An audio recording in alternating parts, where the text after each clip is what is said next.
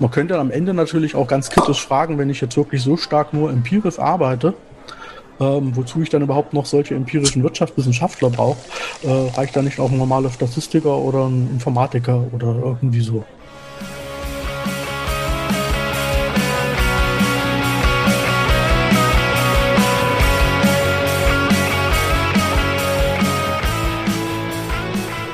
Ja, herzlich willkommen in der Wirtschaft, Sebastian und Felix. Schön, dass ihr heute da seid. Mit was stoßen wir denn heute an? Äh, ich habe einen Kaffee. Ja, bei mir ist es ein normaler schwarzer Tee mit schön viel Zitrone und Honig. Oh, lecker. Ja, bei mir gibt es einen Kräutertee. Also zum Wohle. Oh. Zum Wohl. Prosit. Ja, herzlich willkommen zu unserer 27. Folge in der Wirtschaft, wo wir mit euch die Vielfalt der Wirtschaftswissenschaften kennenlernen. Dafür sprechen wir hier mit ExpertInnen aus verschiedenen Teildisziplinen der Wirtschaftswissenschaften über ihre Forschung bzw. Arbeit und auch über aktuelle und gesellschaftlich relevante Themen. In unserer heutigen Folge ist Sebastian Thieme bei uns zu Gast und wir wollen mit ihm über integrative Wirtschaftsethik und Normativität, dann über ökonomische Misanthropie bzw. Menschenfeindlichkeit sprechen sprechen und zuletzt über Wirtschaft zur Selbsterhaltung am Beispiel des bedingungslosen Grundeinkommens. Also wir haben uns heute sehr viel vorgenommen. Als nächstes aber erstmal, hallo Sebastian, schön, dass du da bist heute. Ja, hallo, freut mich auch. Ja, hallo auch von mir. Ähm, wir freuen uns sehr. Und für alle, die dich noch nicht kennen, ähm, würde ich dich kurz vorstellen. Du bist promovierter Diplom-Volkswirt. Ähm, zuletzt hattest du eine Vertretungsprofessur an der Hochschule Harz in Haberstadt inne. Außerdem bist du Fellow an ähm, der MEM Denkfabrik. Spricht man das so aus? Ja. Sehr gut. Menschliche Marktwirtschaft. Ja, menschliche Marktwirtschaft ähm, für Wirtschaftsethik und vielen wohl gut von Twitter bekannt. Ähm, deine Forschungsschwerpunkte sind heterodoxe Ökonomik, Subsistenzökonomie und soziale Marktwirtschaft, ähm, ökonomische Menschenfeindlichkeit und Ideengeschichte. Und da du eben so viel machst, haben wir auch gedacht, wollen wir über einiges davon reden. Jo. Genau. Und als erstes Thema wollen wir, wie eben schon gesagt, gern über integrative Wirtschaftsethik und Normativität sprechen. Äh, fangen wir mal mit dem ersten an. Du sagst, dass du dich nicht so gern als Wirtschaftsethiker bezeichnet werden willst. Woran liegt das, Sebastian? Naja, also es liegt jetzt weniger daran, dass ich jetzt ähm, Wirtschaftsethiker jetzt ganz schlimm finde. Also ich mache halt, ich, ich beschäftige mich auch mit Wirtschaftsethik. Ähm, aber in der Diskussion wird das dann häufig, ähm, merke ich schon, dass man da eher ausgegrenzt und ähm, ausgegrenzt wird, was äh, bei der Standardökonomik vielleicht ganz verständlich ist, wenn es dann äh, im Prinzip dann standardmäßig unterschieden wird zwischen normativer und äh, positiver Ökonomik. Da ist man dann halt als jemand, der sich halt mit normativen Grundlagen beschäftigt, dann irgendwie immer ein bisschen außen vor. Das taucht aber auch in der, äh, in der pluralen Ökonomik, in der Szene der pluralen Ökonomik seitens von formal arbeitenden Heterodoxen auch irgendwie zum Teil so auf, weil das dann natürlich zum Teil auch echt äh, ein bisschen störend und nervend ist, wenn man dann halt an bestimmten auch normativen Punkten Kritik übt. Und ähm, Deshalb ist, wird man dann im Prinzip, wenn man sich mit solchen wirtschaftsethischen Fragen und normativen Fragen beschäftigt, eh ein bisschen außen vor gelassen. Und der eigentliche Punkt bei mir ist, ähm, ich mache eigentlich Sozialökonomik. Ich gucke mir halt ganz verschiedene Konzepte, Ideen an, um ein soziales Problem zu lösen. Also zum Beispiel die Frage, welche Rolle spielt die Selbsterhaltung auch bei wirtschaftlichen Entscheidungen. Ähm, und da muss ich mich halt automatisch mit, mit auch normativen Fragen beschäftigen. Und wenn ich jetzt einfach nur so als Wirtschaftsethiker durch den Raum gereicht werde, geht im Prinzip ein bisschen hinten unter, dass ich ja eigentlich im Grunde genommen auch äh, mich mit diesen ganzen Theorien auch beschäftige und die dann auch vergleiche. Und ich habe jetzt äh, gerade eben ein Seminar zur ähm, ja, Wirtschaft und soziale Verantwortung gemacht. Das ist dann zum Beispiel so aufgebaut, da hast du halt am Anfang äh, erstmal allgemein, wie, wie Wirtschaft, Wirtschaftswissenschaft und, und Ethik, normative Fragen sich zueinander verhalten. Und dann gucken wir uns im Prinzip an, welche Ansätze tatsächlich zum Beispiel sich mit äh, moralischen ethischen Grundlagen, äh, Einstellungen mit Kultur im Prinzip überhaupt beschäftigen können. Das sind dann beispielsweise landet man da bei der Sozialökonomik, bei den Wirtschaftsstilen. Das ist zum Beispiel kein einfach, einfach so ein wirtschaftsethischer Ansatz. Und dann kann man natürlich tatsächlich äh, ethische Ansätze aus der Philosophie, der Wirtschaftsethik behandeln und dann natürlich auch ähm, zum Beispiel wirtschaftswissenschaftliche Ansätze, die ganz konkret sich bewusst auf ganz bestimmte normative Grundsätze berufen, wie beispielsweise das vorsorgende Wirtschaften, wo man dann Vorsorge, ähm, äh, gutes Leben zum Beispiel in Kooperation als Leitprinzipien hat. Ähm, da spielt das eine große Rolle oder die soziale Marktwirtschaft, wo dann auch zwei oberste sittliche Ziele mit äh, eine Rolle spielen. So, und das, damit ist schon mal ein bisschen umschrieben, dass es halt eben bei Wirtschaftsethik halt auch ein bisschen mehr geht, als um jetzt nur Gerechtigkeitsfragen zu behandeln oder so. Und deshalb bin ich ein bisschen, ähm, finde ich das ein bisschen zu kurz gegriffen, wenn man dann ähm, in der Debatte jemanden so einfach nur als Wirtschaftsethiker bezeichnet, jedenfalls mich jetzt. Also es gibt Leute, die sich nur wirtschaftsethisch betätigen, die haben da wahrscheinlich kein Problem. Aber ich erlebe das immer als ein Ausgrenzungskriterium. Mhm. Jetzt ist, ähm, obwohl es vielleicht teilweise in der Standardökonomie nicht so ganz äh, angekommen ist oder ernst genommen wird, Wirtschaftsethiker ein Riesenfeld, wie du jetzt auch so ein bisschen schon angedeutet hast. Ähm, du beschäftigst dich ja vor allem mit integrativer Wirtschaftsethik, wenn ich äh, das richtig verstanden habe. Kannst du vielleicht erklären, was an integrativer Wirtschaftsethik so besonders ist oder wodurch die sich auszeichnet? Also prinzipiell äh, fühle ich mich der integrativen Wirtschaftsethik relativ nah, aber es gibt eben auch noch andere Ansätze, kulturalistische Wirtschaftsethik, die ich mittlerweile auch zu schätzen gelernt habe. Also es gibt ganz verschiedene Ansätze und vielleicht noch einen Satz vorweg. Die Wirtschaftsethik im deutschsprachigen Raum ist schon irgendetwas, was man auch ähm, im internationalen Kontext auch wesentlich ähm, womit man wuchern könnte, was man halt auch ein bisschen bekannter machen könnte. Das ist so tatsächlich aus dem deutschsprachigen Raum etwas, wo, wo wirklich relativ fundiert, ähm, auch wenn man die einzelnen Ansätze vielleicht nicht unbedingt selber vertritt, aber doch eine relativ fundierte, äh, interessante Debatte hat, die ich ähm, so im, im, in anderen Bereichen so nicht kenne. Also im deutschsprachigen Bereich sticht das doch mit hervor. So, es gibt, wie gesagt, eine ganze Reihe von wirtschaftsethischen Ansätzen und die integrative Wirtschaftsethik ähm, die ist von Peter Ulrich mit entworfen worden, der damals in St. Gallen gelehrt hat. Und die zeichnet sich ähm, ja hauptsächlich dadurch aus, dass sie ähm, die, den sogenannten Ort der Moral im Diskurs im Prinzip implementiert. Also sie sagt, ähm, das, was moralisch legitim oder ethisch mehr legitim ist, das müssen wir halt äh, im offenen Diskurs klären. Das klingt jetzt im ersten Moment relativ abstrakt oder so, aber das hat halt relativ schöne Ansch äh, Anschlussstellen an, äh, sagen wir mal, partizipative Verfahren. Ähm, um jetzt beispielsweise zu, zu, ermitteln, was gerecht ist oder nicht. Also wenn es jetzt ähm, wenn wir jetzt beispielsweise mal das, das Thema Mindestlohn nehmen, ja, da würde die integrative Wirtschaftsethik vielleicht sagen, naja, wir müssen da vielleicht auch die Betroffenen mit reinnehmen, also nicht nur Gewerkschaften, Arbeitgeberverbände, sondern vielleicht auch, wenn man es über Verbände machen möchte, Sozialverbände, ja, oder Paritätische oder so. Und dann würde dann in diesem Diskurs untereinander im Prinzip, ähm, muss man dann in Perspektivwechsel gehen und so weiter.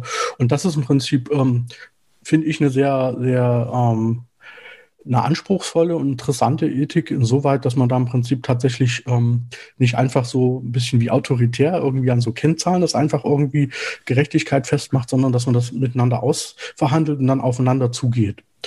Und da gibt es halt eine Reihe von Anschlussstellen, beispielsweise zur sozialen Irenik innerhalb der sozialen Marktwirtschaft, die sowas auch macht. Und ich würde sagen auch, das ist relativ modern, weil die ähm, auch die, die, die äh, neueren Entwicklungen, wenn wir jetzt zum Beispiel über transformative Wirtschaftswissenschaften zum Beispiel reden, ja auch Partizipation wünschen. Und ich finde das auch einen interessanten Aspekt aus einer Perspektive der pluralen Ökonomik, weil wir da tatsächlich ähm, ein prozesshaftes Denken implementieren. Wir gucken jetzt nicht mehr äh, nach irgendeiner Kennziffer, sondern wir gucken auf den Prozess, wie wir dann zu so einer Kennziffer oder zu so einer äh, zu so, ein, zu so einer Entscheidung, wie beispielsweise hoch eingerechter Lohn sein soll, kommen soll, kommt. Und das ist im Prinzip ein Punkt, der, den finde ich da ganz spannend, weil der auch ganz andere Qualitäten von Wirtschaftswissenschaftlern erfordert, weil wir da im Prinzip lernen müssen, was sind Diskurse, wie können wir Diskurse gestalten, machtfreie Diskurse gestalten und so weiter. Also das ist das, was mich auf der einen Seite interessiert. Und dann ist natürlich ganz klar, die integrative Wirtschaftsethik hat halt den, den Anspruch, Aufklärung zu betreiben, also die ökonomische Vernunft äh, vom Kopf auf die Füße zu stellen, wie das äh, Peter Ulrich so sinngemäß sagt. Und Ulrich Thielemann hat da diesen äh, tollen Begriff der Werterhellung äh, mal mitverwendet. Also geht halt darum zu gucken, wo die Ökonomik halt implizite, verdeckte Werturteile oder, oder Wertungen, normative Momente mit beinhaltet und die dann aufzudecken. Das ist im Prinzip und zu thematisieren. Also es geht jetzt nicht darum, das irgendwie zu schlecht zu machen oder so, sondern überhaupt erstmal bewusst zu machen, äh, dass beispielsweise im Postulat der Rationalität schon ein gewisses Orientierungsmoment drin steckt, wo dann auch wieder eine Normativität mit drin verbunden ist oder beispielsweise darauf hinzuweisen, dass das Pareto-Prinzip ein Brückenprinzip ist, wo auch wieder das normative Sollen mit drin steckt. Ähm, das ist im Prinzip auch eine Aufgabe der, der, der auch integrativen Wirtschaftsethik, die ich halt ähm, ganz reizvoll finde und wo ich halt sehr viele äh, Schnittstellen zu meiner bisherigen Arbeit gefunden habe oder wo ich sie dann auch gut äh, verwendet habe. Also ohne, dass ich jetzt gleich sagen würde, ich bin jetzt ein Schüler der, oder Vertreter der integrativen Wirtschaftsethik, aber, aber da hat die ganz viele interessante Punkte, die ich dann auch gerne ähm, gerne mit verwende und wo ich auch kein Problem habe, darauf hinzuweisen und die dann auch entsprechend zu verwenden.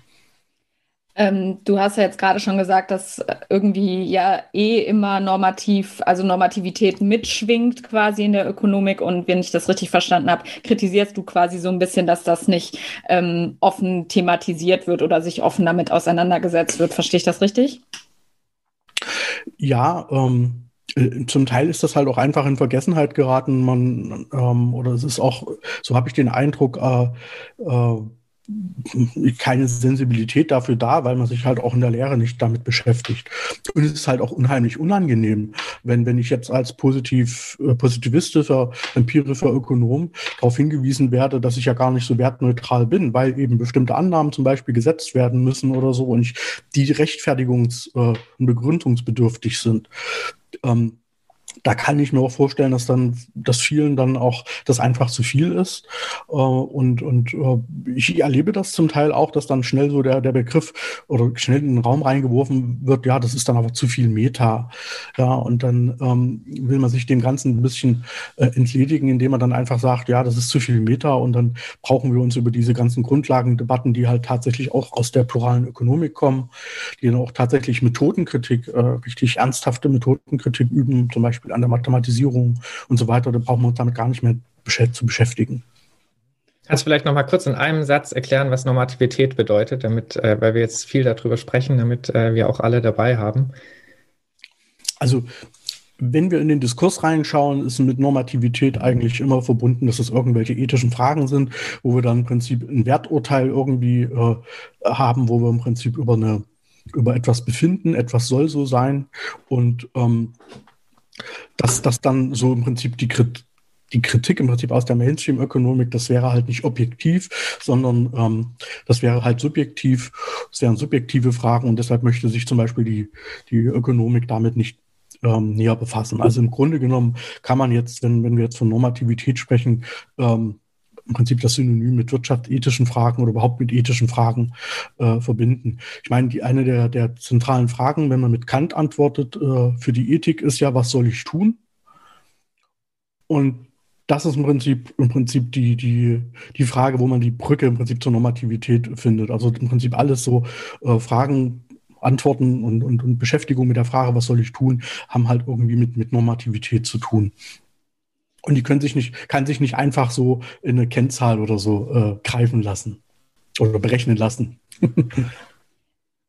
ähm, ist es denn vielleicht nicht auch so, dass wenn ähm, zum Beispiel Ökonomen äh, fordern, dass äh, die Schuldenbremse abgeschafft werden soll oder ähm, Anteile veräußert werden sollen, äh, Unternehmensanteile, die der Staat hält. Ähm, sind das nicht auch irgendwie normative ähm, Positionen oder also ist das da, dann nicht sowieso auch normativ oder?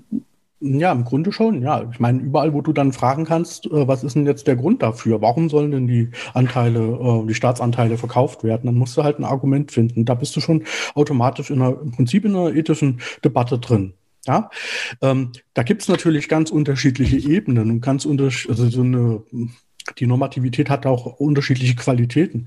Äh, viele Ökonominnen und Ökonomen würden ähm, wahrscheinlich antworten innerhalb eines Gedankengebäudes, innerhalb eines Modells. Ja, also wenn du jetzt einen Keynesianer fragst, was er zur Vollbeschäftigung äh, meint, denkt er innerhalb dieses Modells und innerhalb dieser Modelle kann man dann, äh, also werden die wahrscheinlich auf, auf bestimmte Wirkungszusammenhänge hinweisen und dann sieht das für die Leute im Prinzip nicht so aus, als ob sie ethisch argumentieren, sondern innerhalb eines Modells, wo dann Wenn-Dann-Beziehungen existieren. Also äh, stelle irgendwie die Schraube, Stellschraube so ein und dann passiert das dort und das ähm, findest du auch in Lehrbüchern. So wird dann zum Teil argumentiert. Du bleibst halt in diesen Modellen drin und das wird dann halt als positive Wissenschaft noch deklariert. Aber was halt außen vor bleibt, ist, dass du halt trotzdem dieses Modell begründen musst, die Annahmen, die in dem Modell drin stecken. Wenn du jetzt zum Beispiel auf diese Veräußerung kommst oder wie hoch oder die Schuldenbremse, dann hat die Schuldenbremse natürlich mit vielen Annahmen zu tun, die jetzt vielleicht für sich genommen erstmal den Anschein von Wissenschaftlichkeit erwecken. Also Beispielsweise, dass du sagst, äh, auch äh, Politikerinnen und Politiker sind Nutzenmaximierer, die ihre Wählerstimmen maximieren wollen. Aber das ist ja auch eine Begründung, musst du ja auch begründen. Und ähm, je weiter du dann da im Prinzip nachhakst, äh, desto eher oder desto stärker kommst du dann an Punkte, die dann tatsächlich begründungsbedürftig sind. Und da steckt dann die Normativität mit drin, weil du dann sagen musst, warum du diese und jene Annahmen äh, betätigst. Also deshalb hast du auf der einen Seite tatsächlich so normative Urteile, wo man sagt, ähm, der Mindestlohn ist schlecht oder der ist gut. Und wenn du dann aber innerhalb von diesen Modellen bleibst, musst du dann nochmal nachbohren und ein bisschen tiefer eintauchen in die Tiefenstruktur, die Argumente und die, die Punkte heraussuchen, die dann tatsächlich argumentative Endpunkte sind, wo du dann tatsächlich Begründungen verlangen kannst. Und da bist du dann, da ist dann meistens, wenn es dann wirklich einfach nur Setzungen sind, Axiome sind, die du gesetzt hast, die nicht begründungsbedürftig sind, bist du dann mittendrin in der Normativität. Aber in der Standardökonomik wird das ja dann oft so gelöst, dass man sagt, das sind gesellschaftliche äh, Prozesse oder An Aushandlungen und da hat man quasi nichts mit zu tun. Und äh, das muss zum Beispiel, also muss politisch entschieden werden, wie zum Beispiel, was für ein Maß an Ungleichheit lässt man zu. Und ähm, dass man in der Ökonomik quasi dann ja mehr für die Umsetzung ähm, um, also verantwortlich ist oder sich damit auseinandersetzt. Ähm, warum reicht dir das nicht? Ja, dann muss ich mich aber als Ökonom auch äh, ganz bescheiden zurückhalten und darf halt keine Urteile äh, fällen, die dann sagen, was ist ich, der Mindestlohn ist gut oder schlecht, sondern dann kann ich nur sagen, der hat diese und jene Wirkung. So. Und dann darf ich mich nicht hinstellen und sagen, naja, äh, im weiteren Argument, weil die Arbeitslosigkeit vielleicht steigen würde, ist der Mindestlohn schlecht. Nein, das ist dann ein Urteil, was mir gar nicht zusteht. Okay. Denn ob und wie ich mit der Arbeitslosigkeit umgehe, wenn es denn tatsächlich so ist. Ja, also haben sich ja mehr oder weniger viele Ökonominnen und Ökonomen beim Mindestlohn ja auch ziemlich blamiert in der Vergangenheit. Aber wenn ich selbst, wenn ich das akzeptiere, dann sind das Entscheidungen, die dann die Gesellschaft zu treffen hat und die habe ich dann aber nicht mehr zu bewerten. Das machen die aber in aller Regel nicht. Und das hm. lässt sich im Grunde genommen auch nicht wirklich machen. Also ähm, wir sind alle politisch, politische Menschen und so. Schizophrenen sind wir wahrscheinlich alle nicht, dass wir das tatsächlich so, so ganz strikt trennen können. Also da ist der Narzissmus von vielen Ökonominnen und Ökonomen dann doch ein bisschen stärker, sagen wir es mal so. ja.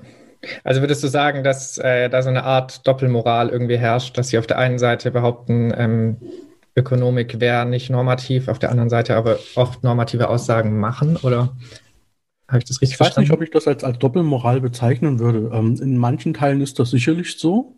Mhm. Ähm, äh, in anderen Bereichen würde ich einfach mal sagen, äh, ist es halt Unkenntnis, weil man sich halt mit diesen ganzen normativen Fragen nicht auseinandersetzt. Mhm. Das, das, kommt dann, da, da, kommen dann auch viele kuriose Widersprüche, dass dann ähm, Direktoren von Wirtschaftsforschungsinstituten äh, was über äh, also eine Gerechtigkeitsdebatte zur Ungleichheit ablehnen, aber dann zum Beispiel mit dem Begriff der Steuergerechtigkeit irgendwo im Artikel kommen. Ähm, dann fragst du dich auf einmal, wie denn das? Also du willst keine Gerechtigkeitsdebatte führen, aber kommt dann mit der Steuergerechtigkeit. Äh, also das, das ist dann im Prinzip, das ist ein zweiter Grund, dass man da vielleicht irgendwie ähm, ein bisschen nicht, nicht, nicht, das klingt jetzt böse, wenn ich sage, unfähig ist, aber dass man kein richtiges, kein Handwerkszeug, keine, keine Erfahrung mit normativen Fragen hat und dann halt immer so mit reinstrudelt. Und der andere, dritte Punkt ist, dass man sich halt einfach selber ein bisschen vor, vor, äh, also im Prinzip argumentativ davor schützen möchte, irgendwie, äh, irgendwie eine beliebige Aussage zu machen. Also gemäß dem eigenen politischen Kalkül im Prinzip oder der Färbung dann Aussagen zu tätigen, dass man da im Prinzip das dann äh, im Prinzip erstmal von sich weist und, und Und gibt natürlich auch Leute, die das dann versuchen zu verschleiern. Also da äh, hat man dann auch manchmal den Eindruck, dass dann Wissenschaftssprache äh, dazu dient, ein bestimmtes Werturteil ähm, entsprechend so als neutral darzustellen, wissenschaftlich fundiert. Also das hast du in der extremen Form, beispielsweise bei dieser Sacherzin-Debatte. Man wird ja wohl nur noch Fragen äh, sagen dürfen und dann kommen dann irgendwelche Statistiken und ähm, wo man die aber relativ selektiv herausgesucht hat, vielleicht nicht unbedingt ganz korrekt zitiert und so weiter. Bei der Umweltdebatte hast du das auch, wenn es so um, um, um CO2 äh, oder, oder um Elektromobilität geht. Ja. Ja, weil das ist, ist sehr komplex. ist sehr komplex. Da würde ich vielleicht nämlich gerade noch mal kurz nachhaken wollen oder äh, was ich mir dann so ein bisschen denke oder was ich mich frage. Ähm, du hast ja gerade schon so ein bisschen vielleicht auch fehlende Kompetenz angesprochen äh, in solchen normativen äh, Bereichen oder Diskursen, ähm, weil das habe ich mich so ein bisschen gefragt, äh, wenn man jetzt mal die ähm, Mainstream-Ökonomen, und hier gender ich jetzt mal mit Absicht nicht, äh, Szene äh, sich betrachtet und dann überlegt, dass äh, da jetzt auch noch verlangt werden würde oder gesagt werden würde, dass ähm, normative, also dass ein Teil ist, normative Aussagen zu treffen, ähm, würde ich mich so ein bisschen fragen, ob man sich dann Kompetenzen rausnimmt, die man vielleicht gar nicht hat, oder passiert das sowieso? Ich, ich, glaube, du kommst automatisch äh, oder kommst automatisch in diese Situation rein, wo du halt ähm, diese Kompetenz dir eigentlich auch aneignen musst, weil du halt immer irgendwo in Verantwortung stehst. Also egal, es, es gibt ja diese ähm, diese Forschung äh, zur Performativity of Economics. Und die sagt halt, ähm, egal was du machst, auch wenn du jetzt in Anführungsstrichen wertneutrale äh, Ökonomik betreiben möchtest, was streng genommen auch, ein, auch eine normative Entscheidung ist, eine Ideologie, manche würden es als Ideologie bezeichnen. Also selbst wenn du das machen würdest, ähm, hast du ja irgendeine Auswirkung auf die Gesellschaft. Du stellst eine Statistik auf, so wie sie dargestellt ist, wird die dann rezipiert, also zitiert und so weiter. Und damit tust du dann möglicherweise auch Gesellschaft äh, gestalten. Ja, denk mal an diese Debatte um ja, genau diese Schuldenbremse. Ne? Ähm, wieder an diese 90 Prozent äh, äh, Schuldenquote sozusagen äh, auf einmal durch die Debatte geisterte. So, da, deshalb musst du halt da auch für Verantwortung nehmen, äh, übernehmen. Und das, das ist dann der Punkt, wo du dann äh, gar nicht im Prinzip aus der, aus der Haut raus kannst, ja. Ähm, das würde jetzt so, das wäre jetzt mein Standpunkt und den ich dann auch in Anlehnung an die Performativity-Debatte äh, äh, mehr oder weniger mit, mit, mit, mit formulieren würde. Das Problem ist halt, ähm,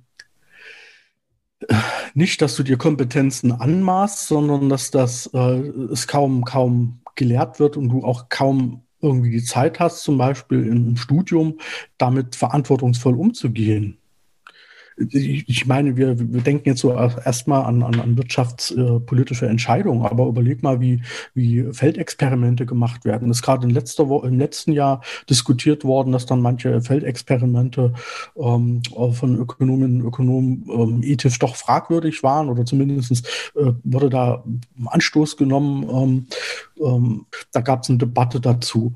Und da steckt die Normativität ja auch wieder mit drin. Das heißt, wir brauchen da schon irgendwie ein Sensorium, das uns dazu befähigt, solche Probleme auch zu erkennen und damit umzugehen. Und dann, also da, da würde ich sagen, ist, ist, ist, glaube ich, der größte Fehler, sich hinzustellen, zu sagen, ja, wir können sowas wie eine norm, normative, also wertfreie Wissenschaft überhaupt äh, gerade im Bereich der Geist- und Sozialwissenschaften so betreiben. Ähm, du empfiehlst auch, dass sich die Ökonomik ähm, dann eben an den, Maß, an den normativen Maßstäben anderer Disziplinen orientieren sollte, wie zum Beispiel der Soziologie. Kannst du vielleicht kurz erläutern, wie der Normativität in anderen Disziplinen aussieht? Also die scheint es ja dann schon auch in der Wissenschaft zu geben. Ähm, da weiß ich jetzt nicht ganz genau, worauf du hinaus willst. Meinst du jetzt solche Ethikstandards? Ja. Also da ist es schon so, dass es, ähm, müsste ich jetzt selber nochmal nachgucken, aber äh, es äh, gibt äh, Standards aus der Soziologie und der Politikwissenschaft, wie du zum Beispiel mit Probanden umgehst. Dass du zum Beispiel sagst, ähm, wenn ich jetzt eine Befragung mache, sollte ich schon darauf achten, dass jemand, der nach mir auch forschen will zu dem Thema, ähm, mit den Leuten tatsächlich auch noch Kontakt aufnehmen kann. Nicht, dass du die verprellst und dann ist die Quelle versiegt. Dann kannst du mit, mit dem Milieu, in dem in der Stadt zum Beispiel, wenn was ich über, über äh, Einstellungen gegenüber Arbeitslosen sprichst und gehst halt in ein Jobcenter rein äh, und, und stellst die Fragen in einer Art und Weise, dass dann im Prinzip ein Sozialforscher, der nach dir genau in der gleichen, im gleichen Jobcenter äh, eine Befragung bei den Mitarbeitern durchführen will und das nicht kann, weil die Mitarbeiter dann mauern und sagen, nee, ähm, das wäre dann un wissenschaftlich unethisches Verhalten.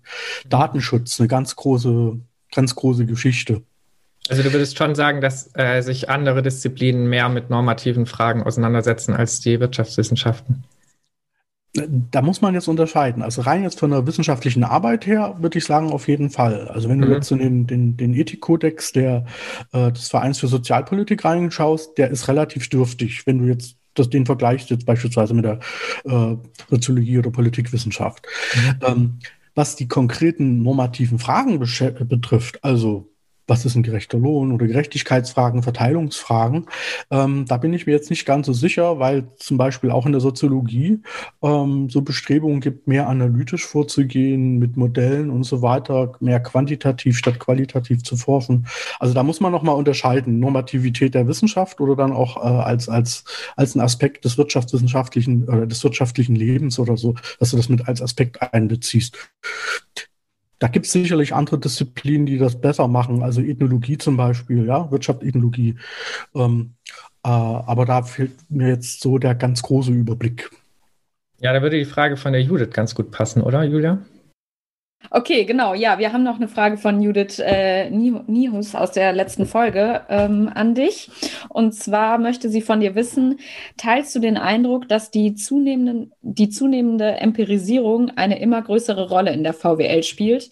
Und kann das deiner Meinung nach dazu beitragen, dass die Forschung weniger normativ wird, also dass Ergebnisse unabhängiger von volkswirtschaftlichen Denkrichtungen sind?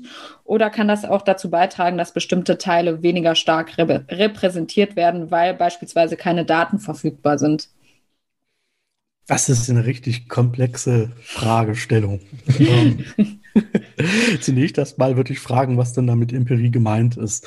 Ähm, ich würde behaupten, dass jetzt viele, die sich auch mit normativen Fragen beschäftigen oder die mit berücksichtigen wollen in, in der ähm, Wirtschaft, wirtschaftlichen Analyse oder wissenschaftlichen Analyse, äh, wenn man jetzt aus einer sozialökonomischen Sicht zum Beispiel draufschaut oder aus Sicht der Wirtschaftsstile, dass die auch empirisch arbeiten. Mhm. Du hast halt nur andere, andere Instrument, äh, Instrumente und gehst halt anders daran. Ähm, also insofern würde ich äh, sagen, Empirie spielt immer eine Rolle, ist ja immer irgendwo ein Korrektiv. Ähm, ich vermute hier aber mit den empirischen Methoden sind die quantitativen Methoden gemeint. Und ja. ähm, da würde ich sagen, ja, das stimmt. Also die, ich würde nicht sagen, dass sie eine größere Rolle spielen, äh, sondern dass die Dominanz zunimmt. Und ähm, das ist halt aber eine relativ einseitige Perspektive auf Empirie. Ob das jetzt nun weniger normativ wird, und das, ja, da muss man unterscheiden. Also Normativität und, und Denkschulen haben durchaus was miteinander zu tun. Weniger normativ, normativ selber wird es sicherlich nicht werden, weil halt auch empirische Forschung äh, davon lebt, Methoden zu verwenden, die natürlich begründungsbedürftig sind. Da sagen jetzt viele wieder, das ist Meta, aber ich muss mich ja zum Beispiel auch entscheiden, was, äh, was für ein ähm, Erkenntnis- und wissenschaftstheoretischen äh, ja, Hintergrund ich da wähle. Also als Konstruktivist kann ich natürlich nicht unbedingt äh, empirisch so stark und gut arbeiten, aber ähm, da wird wahrscheinlich eher ein positivistischer Hintergrund mit äh, eine Rolle spielen. Aber das ist im Prinzip äh, auch erstmal eine Entscheidung, die man begründen muss. So. Mhm. Deshalb äh, ist da schon Normativität mit drin und dann entsprechend auch die, die Annahmen insofern äh, oder Annahmen, Konzepte, äh, Messkonzepte, die man da wählt. Da kann man, kommt man aus der Normativität auch gar nicht raus. Ähm,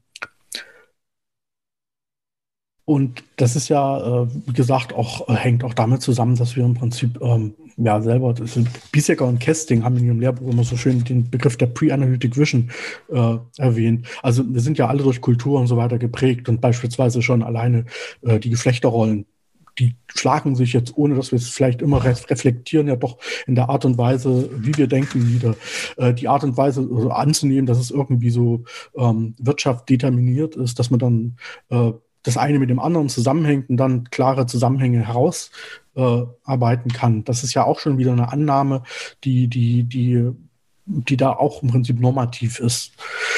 So, wenn ich aber tatsächlich empirisch arbeite, kann es durchaus sein, da würde ich dann aber wieder zustimmen, dass das vielleicht unabhängiger von volkswirtschaftlichen Denkrichtungen im Sinne von im Sinne von Denkschulen wird. Also ich kann mir durchaus vorstellen, dass äh, empirisch arbeitende Wirtschaftswissenschaftlerinnen und Wissenschaftler vielleicht dadurch, dass sie halt mit modernen Verfahren arbeiten, ähm, dann halt äh, ganz offen sind, äh, diese und jene Theorierichtung zu bedienen. Wenn sie halt irgendwelche Zusammenhänge ähm, in ihren Datenmodell rein, also Daten reinhauen und dann irgendwelche Zusammenhänge sehen, äh, kann ich mir durchaus vorstellen, dass sie halt sogar ganz dankbar sind, wenn es Theorien gibt, die man da wählen kann, ohne dass man dann im Prinzip vor, im Vorfeld äh, sich schon auf eine Theorie oder ein bestimmtes ähm, Theoriekonstrukt festgelegt hätte. Ja, da kann ich mir vorstellen, dass jemand auf der einen Seite neoklassisch argumentiert, ähm, und auf der anderen, weil es ganz gut zu den Daten passt und auf der anderen Seite keynesianisch oder sogar feministisch. So. Mhm. Ähm, also das, das würde ich schon äh, sagen, dass das, ähm, da kann man dann schon ein bisschen unabhängiger werden. Ähm,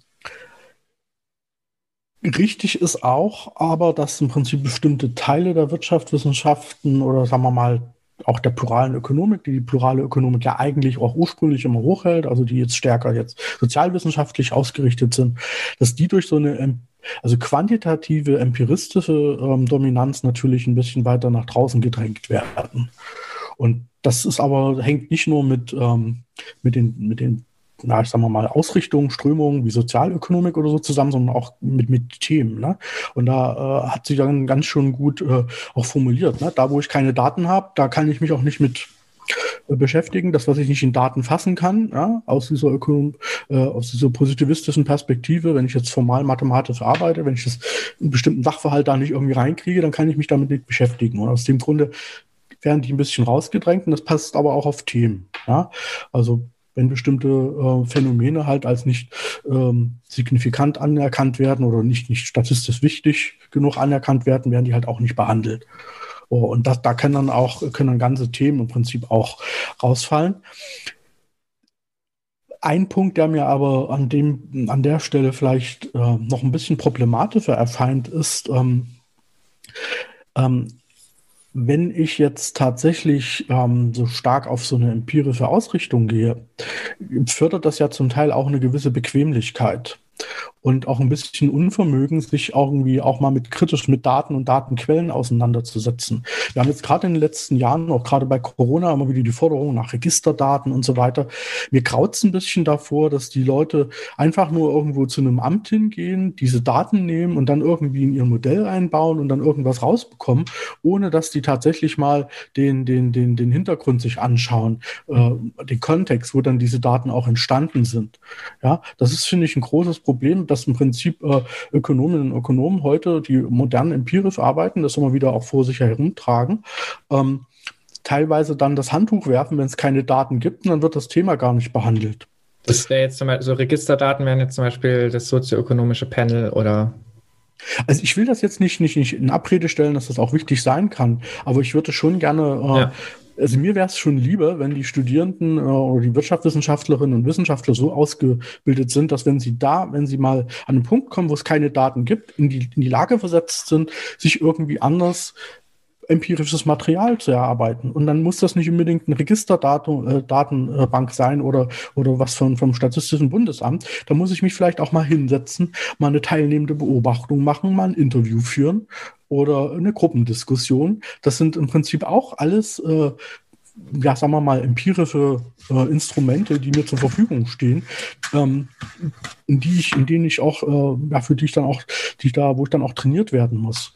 Und ein letzter Punkt dazu, wo, was ich halt auch problematisch sehe, wenn ich ja, sagen wir mal, so die Daten immer auf ein Tablett serviert bekomme und mich dann halt als empirisch arbeitender Ökonom oder Ökonomin beschäftige mit diesen Sachen, dann ist natürlich äh, aus meiner Sicht auch die Empfänglichkeit für verschiedene so Fragen, auch normative Fragen, geht die ein bisschen verloren. Also da äh, fällt die ein bisschen hinten runter. Ähm, das heißt, wenn ich dann immer nur im Prinzip Statistik betreibe, und jetzt nicht mich mit Ideengeschichte beschäftige. Wo kommen bestimmte Daten her? Welche Modelle existieren? Wie, äh, wie kann ich dann, oder wie, wie, wie entstehen oder wie, wie entstehen überhaupt zum Beispiel bestimmte Daten, welche Entscheidungen werden da getroffen, wie sieht ein Fragebogen aus oder, oder wie werden die erhoben und so weiter. Ähm, dann, dann ist das dann auch ein bisschen, ist das ein bisschen problematisch. Man könnte am Ende natürlich auch ganz kritisch fragen, wenn ich jetzt wirklich so stark nur empirisch arbeite, ähm, wozu ich dann überhaupt noch solche empirischen Wirtschaftswissenschaftler brauche, äh, reicht da nicht auch ein normaler Statistiker oder ein mhm. Informatiker oder irgendwie so. Ne? Mhm. Es gibt noch ein ganz schönes Buch von äh, Jonathan Aldred, ähm, der korrumpierte Mensch, und der nennt dann solche modernen Ökonominnen und Ökonomen Data Geeks. Ja? das trifft es ja. eigentlich ganz gut, wo ich auch die Problematik drin sehe. Mhm. Ja. Macht man sich selbst vielleicht überflüssig dann. Ja. Ja, danke für die äh, sehr ausführliche Antwort äh, an oder für die Frage von Judith Nihus. Ähm, genau, wir haben bisher hauptsächlich über die Rolle des, der Mainstream- bzw. der Standardökonomik gesprochen. Deshalb würden wir ähm, jetzt gerne zum Ende unseres ersten Blogs noch über die plurale Ökonomik sprechen. Ähm, als Hinweis für unsere Hörerinnen, wir haben in unserer dritten Folge mit Arne Heise intensiv über plurale Ökonomik gesprochen, also hört äh, doch auch gerne in die Folge rein. Du hast auch mit äh, Arne Heise schon zusammengearbeitet, habe ich gesehen. Wir haben die erste, erste sozialökonomische Studie zur Entwicklung der heterodoxen Ökonomik äh, seit den ca. 70er Jahren haben wir dann angefertigt. Genau, ich glaube, da haben wir damals auch mit ihm drüber geredet. Ähm, Sebastian, du bezeichnest dich selber als pluraler pluralen Ökonom, kritisierst die plurale Ökonomik aber auch. Kannst du das vielleicht äh, kurz erläutern, was deine Hauptkritik ist? Naja, also es gibt eine Menge an Kritikpunkten. Der eine Punkt ist, dass wir beispielsweise ähm, ähm, so eine gewisse, naja, also es gibt bestimmte Narrative, die wir mit rumschleppen. Und wenn wir zum Beispiel mit den Mainstream-Ökonomen äh, uns auseinandersetzen, ist dann immer sehr schnell ähm, der Vorwurf im Raum gestellt, ähm, dass das halt Neoklassiker sind. Ähm, das stimmt zum Teil, wenn wir Lehrbücher uns anschauen. Also ich habe ja selber nun auch lange genug Lehre gemacht. Wir haben da auch teilweise Großlehr äh, äh, Neoklassik mit drin. Aber ähm, der Mainstream ist halt mehr ist halt auch Verhaltensökonomik, ist dann zum Teil auch neue Institutionenökonomik und dann funktioniert die ganze Kritik eben nicht mehr. Und gerade was wir jetzt eben äh, zum Schluss auch angesprochen hatten, wenn ein Ökonom heute oder eine Ökonomin sich als moderne, empirisch arbeitende Ökonomin versteht, dann, dann ist die auch gar nicht für die Kritik an, an, an, an Denkschulen äh, sagen wir mal, empfänglich. Warum auch? Die arbeitet halt mit Daten und guckt dann irgendwie, ob eine Theorie dazu passt. Das sind halt keine Neoklassikerinnen und Klassiker mehr. Und da muss man dann in der Kritik tatsächlich ein bisschen tiefer gehen und dann hilft das im Endeffekt auch nicht mehr, äh, einfach so mit Neoklassik äh, dann die Leute auch teilweise vom Kopf zu stoßen, ähm, da muss man halt ein bisschen differenzierter antworten. Das ist äh, ein, ein Vorwurf, den ich mitmache, weil das halt häufig immer noch sehr stark ähm, diese, diese Neoklassiker als, als Vorwurf in den Raum gestellt wird. Und das natürlich ähm, selbst offene Mainstream-Ökonomen, Ökonomen ähm, ja durchaus auch pikiert und zu Recht. Mhm. Ähm, der zweite Punkt ist, ähm, dass es auch ähm, es eine, eine, eigenartige Diskrepanz gibt. Wir, wir haben äh, schon seit ähm, also seit, seit 2000 in etwa, seitdem die, diese jüngere Bewegung existiert, also ausgehend aus Frankreich, dann über England und Deutschland, also Anfang noch als postautistische Bewegung und so weiter, mhm. da haben wir immer die Forderung gehabt, ähm, äh, macht doch mal äh, die Ökonomik anders, weniger formal, äh, stärker sozialwissenschaftlich, ähm, mit mehr Ideengeschichte, Wirtschaft, Ethik und so weiter alles mit drin. Und wenn wir uns das dann aber anschauen, wo wir heute stehen, da haben wir durchaus zwar verschiedene Lehrstühle und so weiter, aber äh, wir haben immer noch nicht irgendwie es auf die Reihe bekommen, äh, Leute Expertise auch zum Beispiel in die plurale, also in, in, Lehrstühle zum Beispiel zu bekommen, die halt tatsächlich sich auch fundiert mit normativen Fragen äh, aus, äh, auseinandersetzen können, die ähm, richtig gut in Ideengeschichte sind, die tatsächlich auch in der Lage sind, dir mal eine Alternative zu einer, einer äh, formalen, mathematisch auch geprägten Ökonomik zu bieten. Ja, es ist doch eigentlich, ich stelle mir das immer so als, als Mainstream-Ökonom vor. Ja? Ich habe eine ganz schlimme Ausbildung gehabt, wo dann dogmatische Ideengeschichte gemacht wurde. Und ich war froh, dass ich dann, was weiß ich, äh, empirisch arbeiten konnte und dieser ganze dogmatische Kram weg ist. Jetzt kommen die, die jüngeren Studierenden und wollen jetzt aber wieder Ideengeschichte haben, ähm, weil das, was ich mache, denen viel zu mathematisch ist. Bin vielleicht interessiert und denke mir, naja, ich habe jetzt äh, mich hauptsächlich mit anderen Sachen beschäftigt, aber höre ich mir mal an, was da kommt. Ja, und dann kommt Postkeynesianismus, dann kommt Komplexitätsökonomik äh, und solche Sachen, wo ich dann mir dann sage, na ja, aber das ist auch wieder formal so sozialwissenschaftlich, wie es propagiert wird, ist es eigentlich auch nicht. Aber ähm, ist es dann nicht eher ein Problem der Standardökonomik? Also kann man das der pluralen Ökonomik vorwerfen, dass sie es nicht geschafft hat, das durchzusetzen, da die Leute besser zu schulen oder?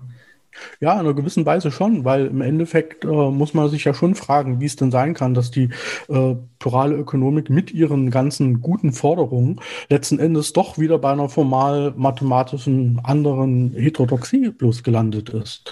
Mhm. Also es gibt auch andere Strömungen, aber guck dir einfach mal an, wo die feministischen Positionen bleiben. Ähm, das, das fehlt. Äh, die Frage beispielsweise ganz aktuell Verteilungsfragen.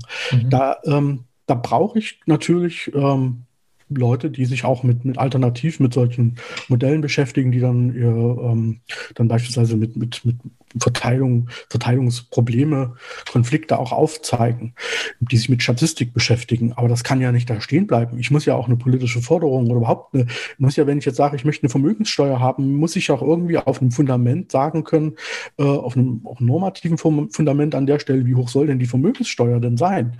Sonst bringe ich irgendeine Vermögenssteuer zum Beispiel in die Debatte rein und dann kann, kann ich mich zurücklehnen, weil dann eine Vermögenssteuer vielleicht für 0,001 Prozent eingesetzt, also installiert wird. Da habe ich dann auch was erreicht, aber die hat halt keine große Wirkung. Und das sind halt so Fragen, zu denen ich mich dann auch verhalten muss und solche Leute fehlen.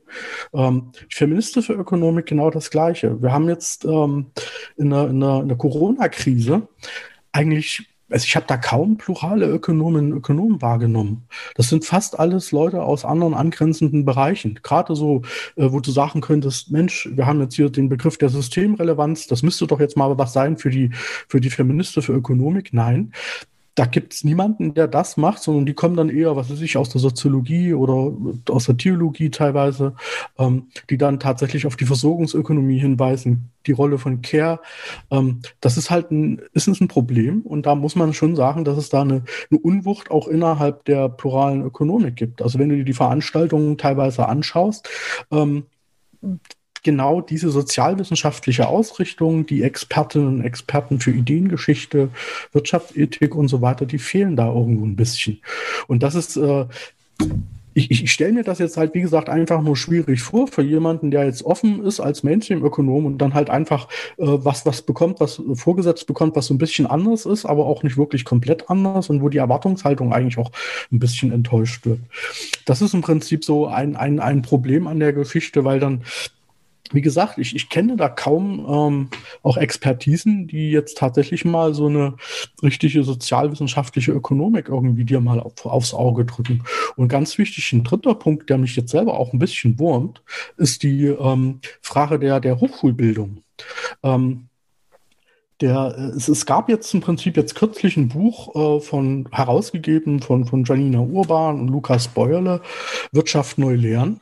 Da haben wir auch äh, eine Folge zu, falls jemand was zu hören will. Ja. Such da mal bitte ähm, die Leute, die aus dezidiert den Bereichen kommen, die jetzt solche Studiengänge angeboten haben. Siegen, Duisburg, Essen. Die möchten immer gerne, dass die Studierenden zu ihnen kommen. Aber wenn es um so, so, eine Publikation geht, wie man dann tatsächlich ähm, Wirtschaftswissenschaft anders lernen kann, sind die nicht mit dabei. Ja, das gleiche bei Econ for Future. Ähm, die haben jetzt im Prinzip letztes Jahr einen kurzen Aufruf gemacht, also nicht, nicht weitermachen mit der Lehre wie bisher, sondern ein bisschen was anderes machen. Ähm, da ist beispielsweise die Cusanus Hochschule mit dabei, aber auch die Siegen fehlt, Duisburg-Essen fehlt. Ähm, da fragst du dich, was da irgendwie dass da irgendwie, ob das in Ordnung ist. Ich meine, wir, wir wollen eine andere Lehre haben und dann dort, wo die Lehre gemacht wird, die sind nicht präsent. Das ist, das ist eine, eine ärgerliche Geschichte.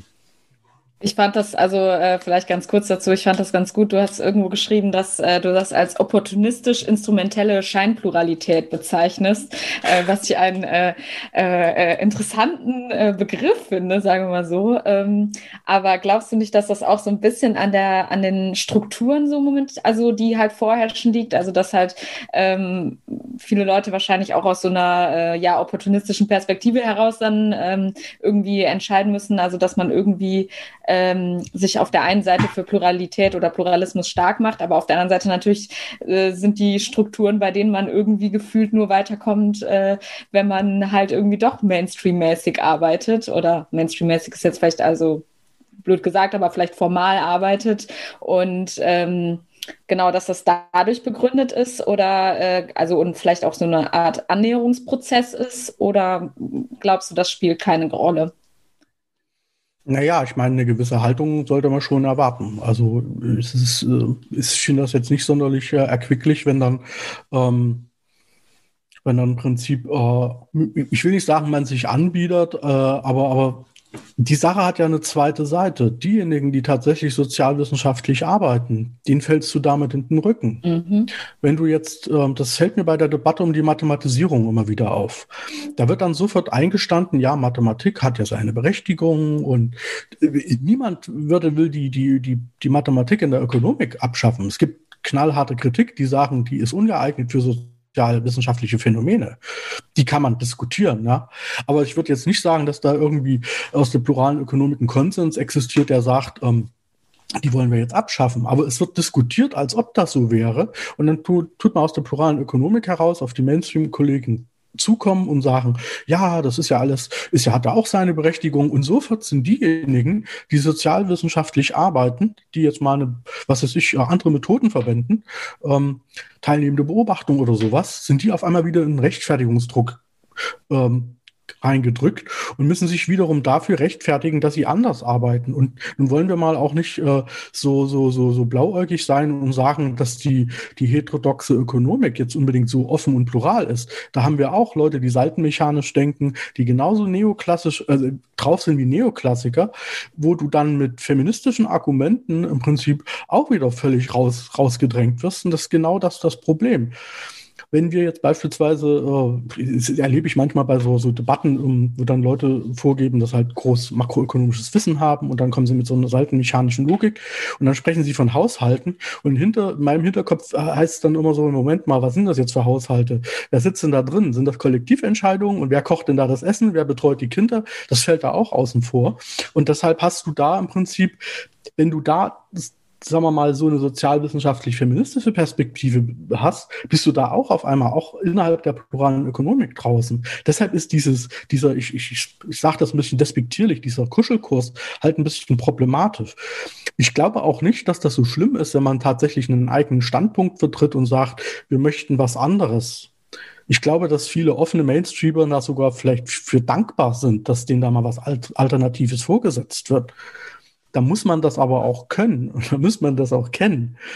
Und ich würde mal sagen, viele äh, Kollegen oder ich, kenne nicht viele Kollegen, die jetzt so viel tatsächlich in diesen Bereichen arbeiten, die tatsächlich dann auch Firmen sind, wenn es um, um Versorgungsökonomie geht oder so. Ja? Ja, spannend auf jeden Fall. Ich glaube, wir könnten da noch sehr äh, viel drüber sprechen, auch über diesen Kuschelkurs und so. Aber ich glaube, wir müssen trotzdem mal langsam zum nächsten Thema kommen, oder Felix? Ja, genau. Es wird auf jeden Fall eine lange äh, Folge heute, aber ich finde es äh, bis jetzt sehr spannend und deswegen absolut gerechtfertigt. Ähm, genau, wir würden jetzt zum zweiten Themenblock kommen. Ähm, du forschst unter anderem nämlich auch zu ökonomischer Misanthropie ähm, beziehungsweise gruppenbezogener Menschenfeindlichkeit in und durch die Wirtschaftswissenschaften. Ähm, ökonomische Misanthropie, Misanthropie beschreibt Elemente, Situationen, Wirkungen und Einstellungen, die im ökonomischen Kontext die Würde und Gleichwertigkeit von Menschen verletzen. Ähm, Beispiele dieser Abwertungsformen von bestimmten Gruppen wären zum Beispiel Rassismus, Sexismus, Klassismus oder Homophobie. Bevor wir konkreter darauf eingehen, wo sich Menschenfeindlichkeit in den Wirtschaftswissenschaften finden lässt, ähm, müssen wir jetzt vielleicht noch kurz über Ideologie sprechen, da du in dem Zusammenhang in deinen Texten immer wieder über die Ideologie der Ungleichwertigkeit in der Ökonomik sprichst. die Frage an dich wäre jetzt, welche Rolle spielt Ideologie denn in den Wirtschaftswissenschaften? Das ist auch wieder eine sehr große Frage. Also es ist jetzt auch ein Buch äh, herausgegeben worden von Herrn Nyhüser und Matthiaske, äh, wo es genau um Ökonomie und Ideologie geht. Und da muss man an der Stelle sagen, es kommt auch immer wieder ganz drauf an, wie man diesen Ideologiebegriff ähm, auslegt. Ähm, ich selber würde jetzt vielleicht ein bisschen abgeschwächt nicht unbedingt von Ideologie, sondern von Normativität sprechen und dann von Weltbildern und dergleichen. Ähm, da bin ich dann bei der Pre-Analytic Vision äh, von Adelheid Biesecker und Stefan Kesting. Und das ist das, was ich am Anfang schon erwähnt habe. Äh, da steckt die Normativität irgendwo schon immer mit drin. Das heißt, ein bestimmtes äh, Weltbild, eine bestimmte Haltung über Geschlechterrollen, über die Art und Weise, was Arbeit ist, was bezahlbare, äh, bezahlbare, bezahlte Arbeit oder unbezahlte Arbeit betrifft, was äh, produktiv oder unproduktiv ist. Und da steckt das zum Teil so mit drin. Und, dieser, und ist verbunden sozusagen mit diesen äh, normativen Fragen. Okay. Genau, es gibt, äh, du schreibst in deinem Text, den wir jetzt dazu gelesen haben, dass es verschiedene Ideologien gibt, die zu diesen Abwertungsformen beitragen. Das wäre einmal die Rechtfertigungsideologie, ähm, die den aktuellen Status legitimieren und erhalten woll oder soll. Äh, die Verschleierungsideologien, die von Problemen, Ursachen ablenken wollen. Und ähm, die Ausdrucksideologien, die eine aufwendige Rechtfertigung für zum Beispiel politische Forderungen vermeiden wollen ähm, wozu auf Mythen und Vorstellungen verwiesen wird, die leicht geglaubt werden. Lassen sich all diese, auch wenn du jetzt gerade gemeint hast, dass du nicht unbedingt von Ideologien sprechen willst, ähm, lassen sich trotzdem all diese Abwertungsideologien auch in der Ökonomik finden? Ja, zum Teil schon, ja. Also ähm, zumindest auch in der, in der wirtschaftspolitischen Auseinandersetzung. Äh, wenn dann beispielsweise, äh, um, um mal ein Beispiel zu nennen, es gab mal vor Jahren die Dis Diskussion, ob mir das ähm, Geld für, für Schülerinnen und Schüler im Hartz IV direkt auszahlt oder als Sachleistung gibt. Da steckt sozusagen auch schon wieder so ein, so ein, so ein Bild von äh, drin. Ähm, dass im Prinzip arme Menschen nicht mit Geld umgehen können, das Geld ähm, verdrinken und nicht ihren, ihren Kindern sozusagen zugutekommen lassen. Ähm, und das würde sich in diese je nachdem, wie man das betrachtet, in solche äh, Ideologieformen natürlich auch einfügen lassen. Man muss dazu sagen, diese Ideologieformen, die du jetzt gerade erwähnt hast, die gehen auf Wilhelm Heidmeier zurück. Und mhm. ich habe hauptsächlich auch diese, diese Idee, äh, sich mit Ökonomen für Misanthropie äh, zu beschäftigen, hauptsächlich auch aus dieser Forschung der gruppenbezogenen Menschenfeindlichkeit damit herausgenommen oder mich davon auch inspirieren lassen. Mhm. Beziehungsweise ist mich das, äh, hat mich das angestoßen. Und da spielt das im Prinzip eine große Rolle. Mhm.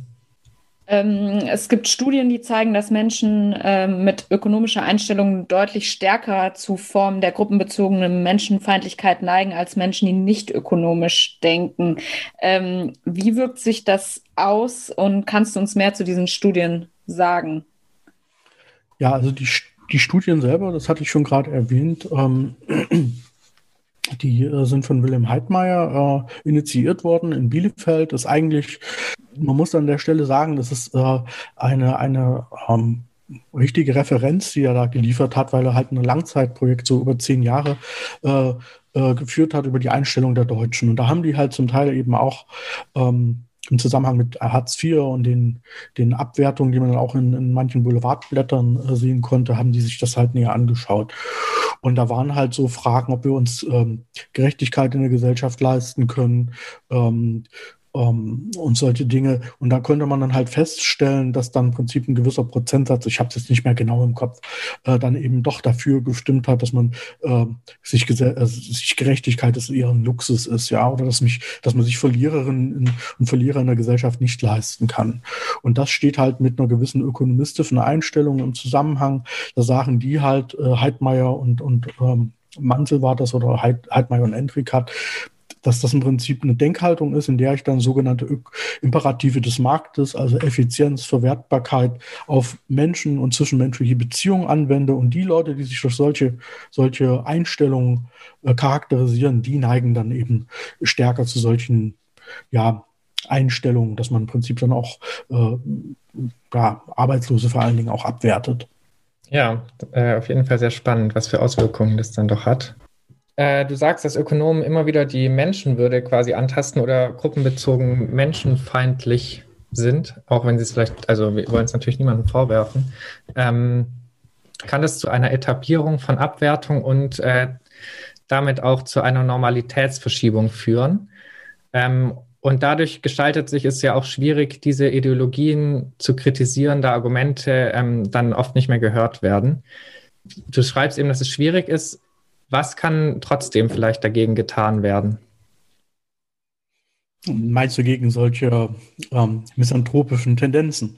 Genau, in der VWL vor allem. Also wie sollte oder könnte sich die VWL eben davon irgendwie lösen oder versuchen, damit umzugehen? Naja, ein Weg wäre zum Beispiel tatsächlich erstmal diese Sachen äh, mal offen äh, anzusprechen und zu thematisieren. Und da gehört halt eben die Frage, ähm, des Umgangs mit der Normativität in der Ökonomik mit dazu. Also das, was ich am Anfang oder was wir am Anfang besprochen haben. Ähm, es ist, ist äh, um mal ein Beispiel zu nennen, ähm, wir haben äh, die, die Prinzipalagententheorie, die permanent im Prinzip davon ausgeht, da gibt es eine Person, die weiß mehr als die andere und tut diesen Wissensvorteil zu Lasten einer anderen Person äh, ausnutzen. Das ist äh, modelltheoretisch auch erklärbar, weil die halt äh, Nutzenmaximierung als Annahme setzen. So. Das Problem an der Stelle ist, das kann man jetzt als ein Gedankenspiel vielleicht machen. Aber wenn du das auf eine Gesellschaft anwendest, muss man sich fragen, was für eine Gesellschaft bildest du da ab? Kann man das überhaupt noch als Gesellschaft bezeichnen? Mhm. Und der zweite Schritt ist, schau dir mal an, wie ähm, man mit Hartz-IV-Empfängerinnen und Empfängern umgeht. Ich würde sagen, da hast du eins zu eins eine solche Agency-Lösung, Kontrolle, Einschränkung des, des Aktionsfeldes, dadurch, dass du halt Residenzpflicht hast. Ja, all solche Sachen auch, auch möglicherweise Signal- oder Signalisierungseffekte über die, äh, das Ausfüllen von unheimlich vielen äh, Dokumenten. Ähm, und dafür musst du dann halt teilweise erstmal sensibilisieren. Da musst du halt äh, tatsächlich erstmal sagen, Moment mal, das ist ja eigentlich ein ziemlich äh, äh, unschönes Menschenbild, was man da zugrunde legt. Und da musst du halt auch den Raum schaffen, tatsächlich auch kritisch damit umzugehen. Und da bin ich mir jetzt auch nicht sicher, wie man das am besten macht. Also ich mache es in meinen Vorlesungen äh, so, dass ich im Prinzip immer Standardökonomik, Kritik und dann möglicherweise Alternativen äh, vorstelle. So könnte man das peu à peu sozusagen auch ein bisschen mit auflockern und, und thematisieren. Also richtige Einführung in die VWL. Ja. Ich rede jetzt nicht hier von irgendeiner so pluralen äh, Ökonomikveranstaltung, die jetzt nur plurale Ansätze macht, sondern Standardökonomik. Ja. Die kann man auch in der Form auch ein bisschen aufbrechen. Du brauchst dann aber halt schon zur Vertiefung Seminare, wo du dich dann halt stärker mit diesen Sachen auseinandersetzt. Ähm, das kannst du in der Wirtschaftsethik zum Beispiel machen, wenn du sowas anbietest. Ähm, ja, und dann brauchst du halt schlicht und ergreifend einfach äh, Leute, die halt in, in, in Professuren oder unbefristeten Stellen tatsächlich kontinuierlich das auch anbieten können. Ähm, das wäre zum Beispiel schon der erste Schritt, wo man sagen könnte, ähm, da könnte man das auflockern. Und man muss an der Stelle vielleicht auch sagen, es gibt ja diese, äh, es gibt eine ganze Reihe von Debatten, die jetzt im letzten Jahr aufgebrochen sind. MeToo-Debatte, Black Lives Matters zum Beispiel über Kolonialismus und Postkolonialismus. Das kannst du zum Beispiel auch in der Ideengeschichte machen.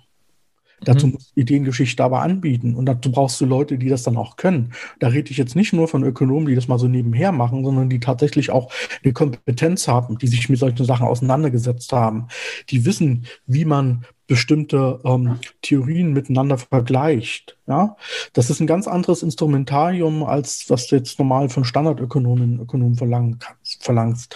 Ähm, das ist nicht viel mit, mit Mathematik oder so, sondern musst du halt Texte lesen. Ähm, und da bräuchte man auf der einen Seite tatsächlich den Raum an den Hochschulen. Man bräuchte vielleicht auch Gewerkschaften, äh, NGOs, die sich trauen, solche Sozialwissenschaftlerinnen und Wissenschaftler tatsächlich auch mal in, als Referenten äh, Bildungsreferenten heranzuziehen. Ähm, das wären so die ersten Schritte. Und dann muss man halt sehen, dass man irgendwie ein Diskurs zustande kommt, wo dann vielleicht auch irgendwann mal die Möglichkeit ist, auch den alterdwürdigen Verein für Sozialpolitik dann mal mit seinen ähm, Einsichten zu behelligen. Also könnte man sagen, so ein bisschen, äh, wenn man jetzt so eine kleine Synthese versucht, dass quasi dadurch, dass man sich nicht mit vernünftig äh, mit Normativität äh, und ethischen Fragen auseinandersetzt in der Ökonomik, ja, oder das hängt zusammen mit einer ähm, bestimmten Menschenfeindlichkeit oder menschenfeindlichen Bild oder ja einem bestimmten Menschenbild, was in der Ökonomik irgendwie vermittelt wird und was halt dadurch, dass es ähm, eine Wechselwirkung mit der Gesellschaft hat, auch darauf übertragen wird, wie man zum Beispiel bei ähm, dem Umgang mit ähm, Hartz-IV-Empfänger, Empfängerinnen sehen kann, führt. Könnte man das so sagen? Ja, ich würde aber nicht das nicht nur am Menschenbild fertig äh, festmachen. Also wenn, wenn du jetzt halt äh, VWL studierst, äh, ja, du hast halt, ähm, lernst halt im Prinzip ähm, den neoklassischen Arbeitsmarkt kennen, irgendwo mittendrin ähm, wird dann im Prinzip gesagt, da ist dann das äh, Heilige, Kreuz der Volk, äh, Heilige Kreuz der Volkswirte, wo dann halt ähm, Grenzproduktivität und Reallohn übereinstimmen. Ähm, und das war's dann. Und du stellst zum Beispiel die Frage der Selbsterhaltung gar nicht, das spielt gar mhm. keine Rolle groß. Selbst das wirkt ja schon in dieser Abstraktheit misanthropisch, also ein bisschen, also entsprechend, also ähm, diese, diese ja, Menschenwürde im Prinzip, die taucht da ja gar nicht auf. Ähm, selbst da hast du das Problem. Und das hat, muss dir noch nicht mal bewusst sein, weil du halt mhm. halt immer so im Prinzip arbeitest wie in so einem Spiel. Ja? Ähm, dann nimmst du halt Leute rein, raus aus dem Markt äh, und so weiter. Das heißt, äh, das hat nicht nur einfach nur mit der, mit dem Menschenbild zu tun. Ich glaube auch, dass viele das gar nicht so, so wahrnehmen. Auch die Reproduktionsgeschichten aus der feministischen Ökonomik, dadurch, dass du das halt nicht berücksichtigst, setzt du halt realpolitisch insbesondere Frauen unheimlich über, unter Druck, weil halt die Erwerbsarbeit und die Care-Arbeit am Hals haben. Und jetzt gerade in Corona ist das halt ein großes Problem, eine Doppelbelastung, wenn dann mhm. halt ein, Kindergarten ausfällt oder so. Selbst das im Prinzip knappst an dieser, in gewisser Weise an dieser Menschenwürde oder an menschenwürdigen Umgang, wenn man es mal ein bisschen abgemildert sagen will. Also ich würde da schon ein bisschen tiefer gehen und das nicht nur am Menschenbild fertig, äh, festmachen und den Leuten auch nicht unbedingt unterstellen, dass sie halt äh, von vornherein irgendwelche Menschenfeinde sind. Vielleicht noch ein Punkt. Ähm, bildungspolitisch hat hier eine ganz große, finde ich, es ist ein ganz großer ganz großes Problem, dass wir halt so einen komischen Bildungstrichter haben, dass so wenig äh, Arbeiterkinder an Hochschulen sind. Wenn du halt aus einem Haushalt kommst, der vielleicht selbst sogar aus dem Arbeiterhaushalt ist oder aus dem, aus dem, aus dem Hartz-IV-Haushalt bist, wenn da halt mehrere Leute dann in solchen Seminaren drin sitzen und dann der Professor sozusagen relativ frisch von der Leber über Hartz-IV-Empfängerinnen und IV-Empfänger ähm, etwas erzählt, ist das nochmal eine ganz andere Situation, als wenn du jetzt im Prinzip ein Milieu hast, was seine eigenen Vorurteile pflegt. Ja. Ja, auf jeden Fall auch ein guter Punkt. Ja, mega spannend auf jeden Fall. Ich finde es vor allem total äh, interessant, dass da offensichtlich auch ähm, wenig zu bisher an Forschung gibt. Deswegen umso spannender, dass du das, äh, dazu auch äh, forscht und schreibst. Ähm, ich glaube, wir lockern das Ganze jetzt mit unserer Fragentrommel mal ein bisschen auf, weil später kommen wir auch noch mal zu der Selbsterhaltung. Ähm, Felix, willst du die kurz erklären? Ja, sehr gerne. Ähm, genau, wir geben dir zwei Auswahlmöglichkeiten abwechselnd und du entscheidest dich schnell und intuitiv für eine der beiden, also, also ohne groß äh, darüber nachzudenken und ähm, auch erstmal ohne Kommentare. Du hast einen Joker, darfst also eine Frage überspringen. Wir versuchen ab jetzt äh, strenger zu sein. In den letzten Folgen haben wir da äh, mehr Joker zugelassen. Ähm, genau. Am Ende können wir gerne noch über ein oder zwei äh, Entscheidungen von dir diskutieren oder sprechen. Bist du bereit? Hm, ja, probiert mal. Alles klar, dann geht's los.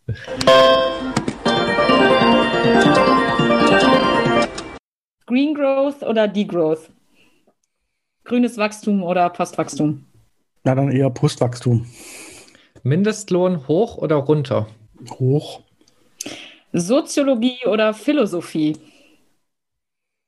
Ethnologie. das war der Joker. äh, Angebot oder Nachfrage? Überspringen wir mal bitte. Ja, wir sind wieder nett, ne? Ja. Mehr Staat oder weniger Staat? Ähm, mehr Gesellschaft. Wer trägt die Verantwortung? Die Politik oder das Individuum?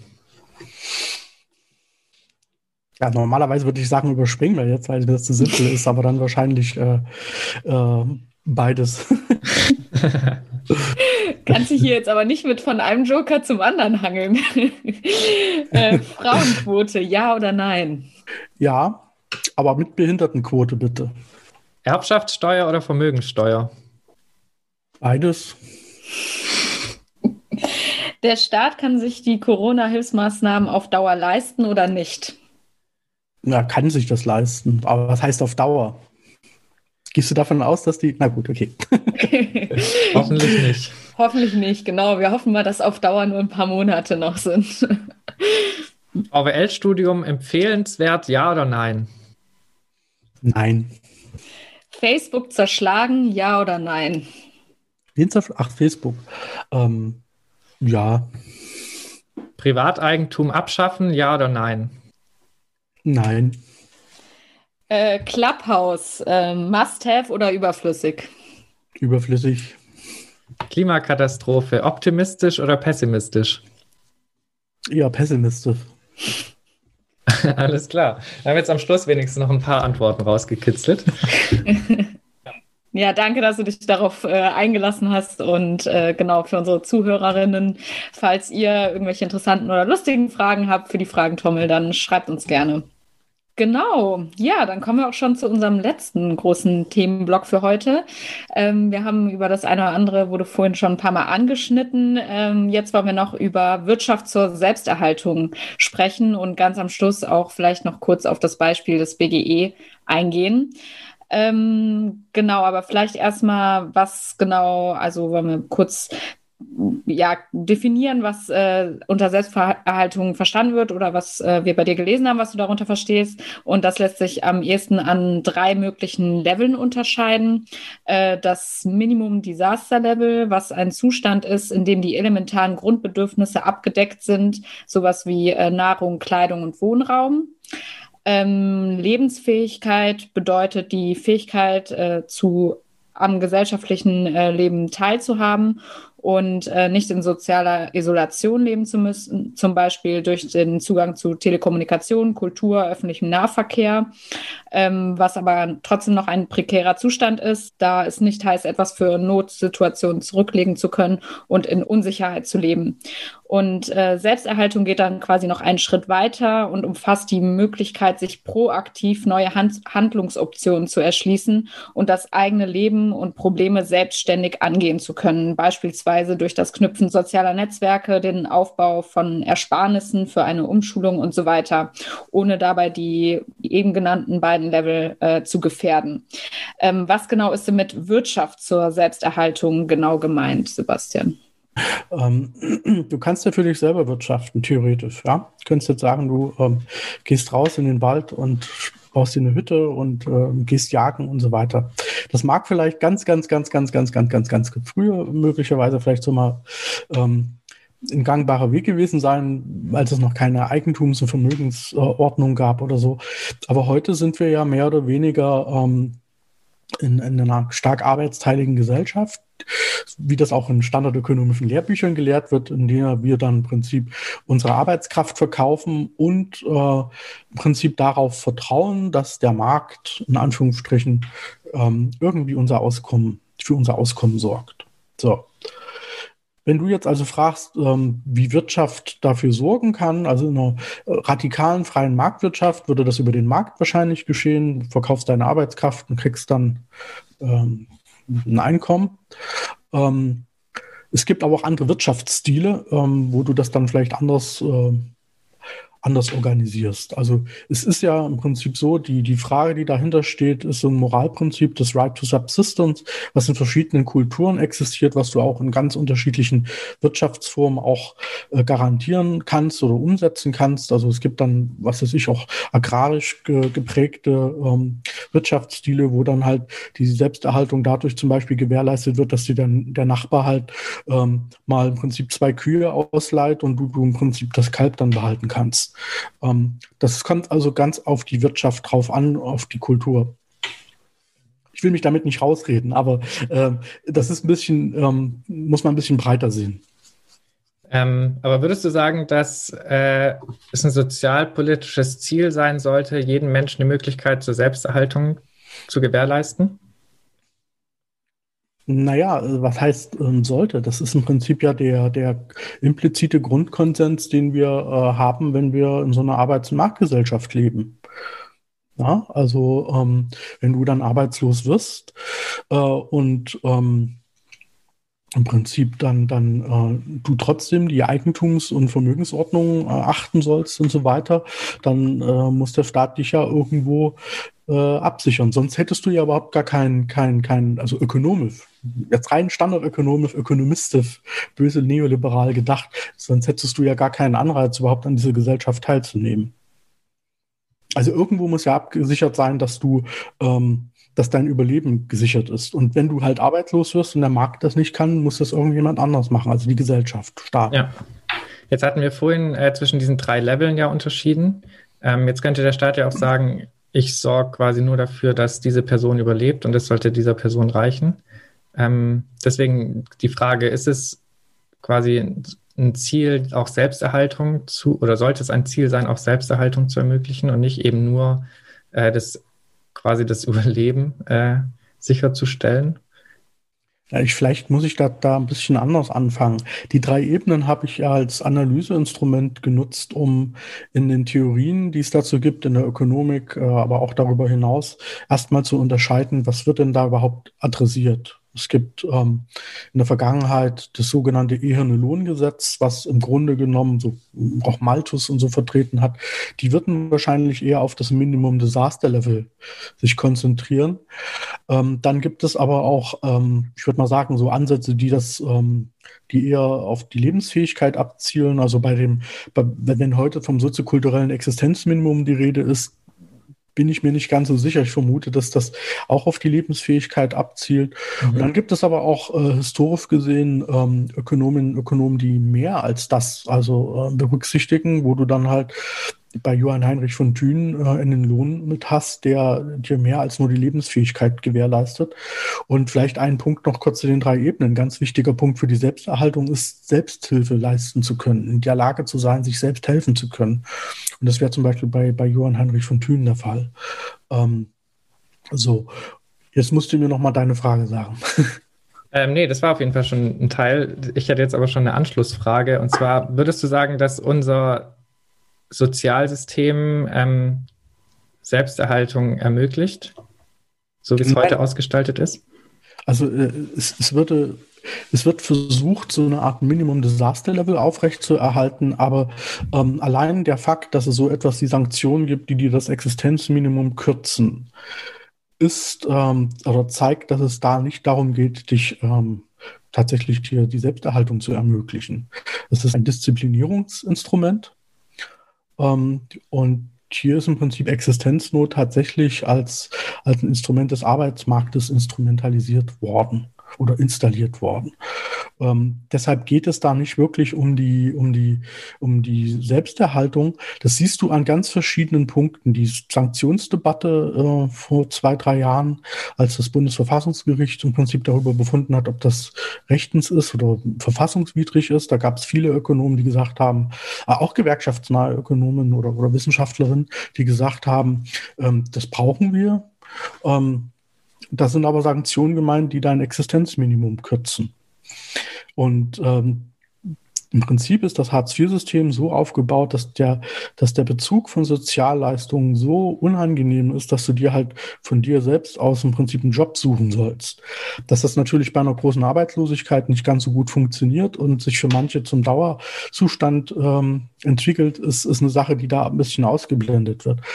Aber die grundsätzliche Anreizsetzung über niedrig gerechnete oder gering runtergerechnete, ähm, sagen wir mal, Regelsätze, ähm, die zielt oder spricht genau die Sprache im Prinzip, die du jetzt auch äh, ange, angedeutet hast, dass es im Prinzip nicht unbedingt um, um eine Selbsterhaltung in dem Sinne, wie ich es äh, verstehe, geht, sondern im Grunde genommen immer noch ein Mensch in so einer prekären Situation gehalten wird, dass der im Prinzip ähm, bemüht wird, nicht diese Leistung in Anspruch zu nehmen. Das ist ein ganz anderes äh, Sozialstaatsbild, ja. Also nicht jemanden zu befähigen, irgendwas zu tun, sondern eher äh, unter Druck zu setzen, dadurch, dass ich ihm Existenzmöglichkeiten entsage. Mhm. Vielleicht als Frage dazu, ähm, dass es ja auch so ist, dass ähm, heute in Deutschland teilweise nicht mal der Mindestlohn ausreicht, dass Menschen nicht auf Grundrente zum Beispiel angewiesen sind. Also quasi das Selbsterhaltung oder das, was du als Selbsterhaltung bezeichnet hast, gerade eben, äh, trotz Erwerbseinkommen teilweise nicht möglich ist. Also ähm, ja. Ja, im Grunde ist es schon so, dass wenn du das äh, dir anguckst, ähm, du kannst ja mal fragen, der Mindestlohn soll ja eigentlich die Selbsterhaltung in Arbeitsverhältnissen gewährleisten. Mhm. So. Schafft er das? Schafft er objektiv nicht. Der Paritätische Wohlfahrtsverband hat 2018 schon vorgerechnet, dass wir 12,63 Euro brauchen. Und jetzt haben sich bestimmte Parteien dazu durchgerungen, also ja, einige Jahre später den auf 12 Euro anzuheben, kann man sich an vier Fingern abzählen oder fünf Fingern abzählen, dass das äh, eigentlich im Grunde genommen auch nicht ausreicht. Wenn man in, den, in das Mindestlohngesetz reinschaut, steht dort auch nicht drin, was der Mindestlohn tatsächlich soll. Die Mindestlohnfunktion Existenzsicherung zum Beispiel oder äh, faire Teilhabe am, an der realen Wertschöpfung und Kompensation von Einschränkungen des normalen Lebens durch, die, durch das Erwerbsarbeitsverhältnis spielt dort ebenfalls keine Rolle. So, und insofern ähm, auf der einen Seite verwundert das nicht, ähm, dass dann der, der Mindestlohn nicht existenzsichernd ist. Auf der anderen Seite ähm, ist das dann aber auch, ähm, kann man das ein bisschen weiter sehen, im Prinzip auch ein Ausfluss dessen, dass wir im Prinzip in der Wirtschaftswissenschaft uns gar nicht um diese Frage der Selbsterhaltung überhaupt Gedanken machen. Also würdest du sagen, dass das quasi äh, das Problem ist oder dass äh, das Ziel der Selbsterhaltung gar nicht so formuliert wird? Genau. Okay. Und, das ist ja, ist ja echt kurios. Wir haben eine Wirtschaftswissenschaft, die auf Nutzenmaximierung basiert und dann guck mal eine Nutzenfunktion rein, ob du da eine Existenzsicherung drin findest. Ich bin mir ziemlich sicher, dass ihr das nicht irgendwo im, in der Vorlesung mal hatte, dass da irgendwie so eine Existenzsicherung mit drin eine Rolle spielt. Ja? Also hast du einen Homo economicus, der an allem Interesse hat und seinen Nutzen maximieren will, nur nicht an seiner eigenen Existenz. Ja? Das mhm. ist eine echt kuriose Geschichte. Ja, ist auf jeden Fall interessant, weil es ja an sich so das erste Motiv eines jeden Menschen irgendwie sein müsste, erstmal zu überleben, ne? Oder ja. Ja, und da kommt dann im Prinzip auch der Punkt dazu, den äh, Feministinnen und Feministen teilweise auch äh, ansprechen, dass du halt als Mensch halt äh, immer erstmal bedürftig auf die Welt kommst, Zuwendung brauchst und äh, das im Prinzip auch damit zusammenhängt. Ich meine, du kannst das natürlich noch im Sinne von Gary S. Becker äh, in so eine hm. Investitionsfunktion reinbringen, aber das äh, spiegelt ja nicht unbedingt das wider, was wir ähm, im Haushalt tatsächlich erleben. Und wer Kinder hat, weiß, dass das eigentlich totaler Quatsch ist, sowas in, eine, in so eine Nutzenfunktion und, und so, ein, so ein Investitionskalkül reinzubringen. Das sind wir übrigens wieder bei der Misanthropie, aber andere Geschichte. Ja, gut, wollen wir dann zu unserer Frage zum WGE kommen? Ja, ich hatte noch eine Frage und zwar, ja. ähm, was würde sich denn für die Standardökonomie verändern, wenn Selbsterhaltung berücksichtigt werden würde? Da würden sich ähm, viele, ähm, viele Diskussionen ganz anders gestalten. Du würdest sozusagen tatsächlich, wie am Anfang für Peter Ulrich erwähnt, ähm, die ökonomische Vernunft vom Kopf auf die Füße stellen, weil gerade die Debatte um Mindestlöhne, um die überhaupt was Effizienz ist, sich ganz anders stellt. Du kannst nämlich ganz, dann zum Beispiel auch fragen, ähm, was ist denn das für ein Wirtschaftssystem, was im Prinzip ähm, den Faktor Arbeit nicht ähm, innerhalb des Produktionsprozesses reproduzieren kann oder will. Also marxistisch würdest du jetzt vielleicht von, von, von Ausbeutung und Raubbau reden, ja, und dann wäre das auch ganz klar, weil das mit den Machtverhältnissen zwischen Arbeiter, äh, Arbeiterklasse und Kapitalisten zusammenhängt. Aber wenn du jetzt auf dieser, in Anführungsstrichen, wertneutralen Perspektive auf äh, der Standardökonomik, auf die, auf das Wirtschaftssystem schaust, dann musst du ja ganz klar sagen, im Moment, ein Produktionsprozess, der seine eigenen Produktionsfaktoren nicht reproduzieren kann, der kann doch gar nicht wirtschaftlich oder effizient sein. Das heißt, du müsstest halt ähm, tatsächlich viel stärker dann äh, über solche Geschichten nachdenken, wie hoch der Mindestlohn sein soll. Da würde dann möglicherweise, also so eine, so eine Kurve, Angebots-Nachfrage-Kurve, die wäre halt nicht äh, vom, auf dem Arbeitsmarkt. Da wäre die Angebotskurve eben, äh, hätte irgendwo einen Punkt, wo es nicht weitergeht. Ja? Dann hast du halt ein Minimum Disaster Level und dazwischen ist vielleicht noch so ein Bereich, ähm, den, den, den, den, den James C. Scott in seinen Forschungen als Zone der Subsistenzkrise bezeichnen würde, wo gar nicht klar ist, ob du überhaupt Arbeit anbietest oder ob du im informellen Sektor arbeitest.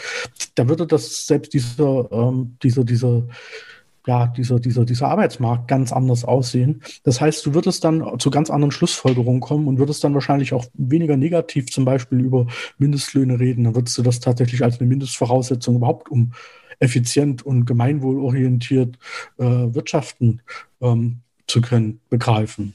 Okay, ja, genau. Ähm, du sagst ja, dass ein Beispiel, wie man äh, vielleicht so eine Selbsterhaltung ähm, umsetzen könnte, äh, ein bedingungsloses Grundeinkommen sein könnte. Ähm, natürlich gibt es hier ganz viele verschiedene Konzepte. Äh, daher an dich erstmal quasi nur die Frage, ähm, wie ein BGE in diesem Zusammenhang deiner Meinung nach äh, hilfreich sein kann, was es und ja, was es leisten kann oder vielleicht auch was auch nicht. Also mal prinzipiell, ähm, es gibt ganz, ganz, ganz gut, dass du das darauf hinweist. Es gibt ganz viele Modelle. Ähm, ähm, ich selber habe mich, wie gesagt, in, mit, der, mit der Frage beschäftigt, wie denn das Right to Subsistence irgendwie in einer Art und Weise umgesetzt werden kann, was es da für Vorschläge gibt. Und vor dem Hintergrund spielt natürlich das Grundeinkommen auch eine große Rolle. Und das, was aus, ähm, also von dem, oder wodurch das Grundeinkommen ähm, hervorsticht von vielen anderen, also aus den ganzen Vorschlägen, die es da so gibt, Jobgarantie und so weiter, ist, dass dort dezidiert ähm, dir im Prinzip ein Existenzrecht zugebilligt wird.